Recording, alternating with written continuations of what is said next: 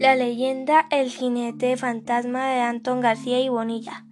Un día desventurado en una de sus haciendas, sus dos hijas y sobrinas cayeron víctimas de la epidemia y la ciencia vencida le abrió paso a una muerte inminente y don Antón triste pensó en Santa Rita, la santa milagrosa que se venera en una calleja melancólica de Ocaña, sin importar la hora y el mal tiempo, don Antón emprendió un viaje precipitado a la ciudad, seguido de criados y cabalgaduras de remuda.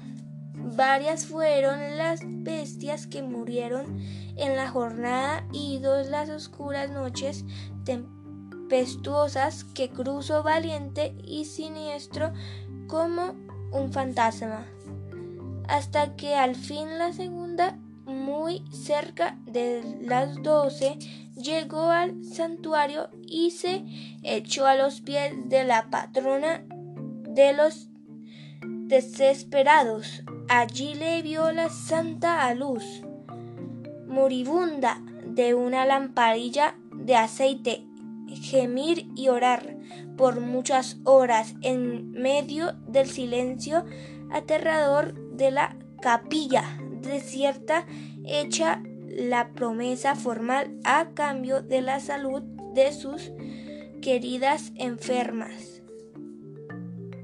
Don Antón regresó a la hacienda. Como por milagro, sus dos hijas y sobrinas se habían restablecido notoriamente y pronto volvieron por las tardes a los lagos encantados y a requerir en las veladas numerosas y sensuales de la tierra caliente los frágiles instrumentos de su devoción. La libra y el arpa pasó el tiempo, vino la vejez y con ella llegó la muerte.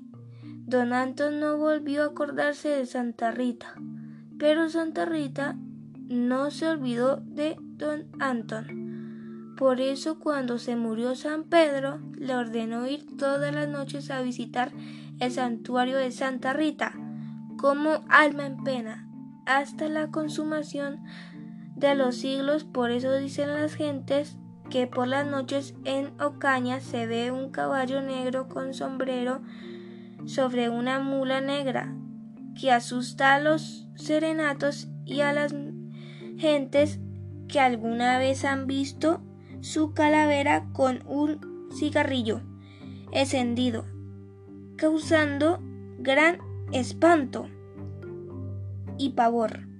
También se dice que han visto y han escuchado relinchar su caballo en la calle del embudo, donde queda la capilla de Santa Rita, a la cual le debe la promesa.